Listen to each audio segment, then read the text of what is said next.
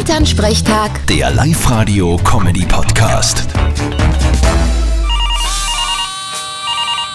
Hallo Mama, Grüß dich, Martin. Hast schon die Büdel gesehen vom Mars?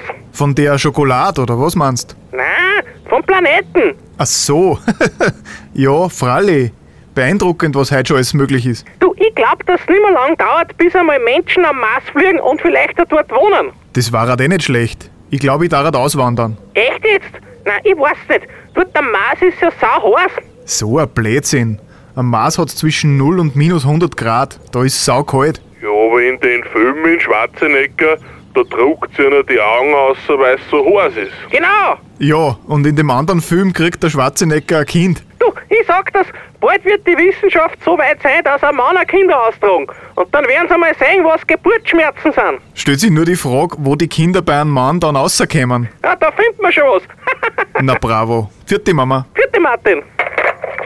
Elternsprechtag. Der Live-Radio-Comedy-Podcast.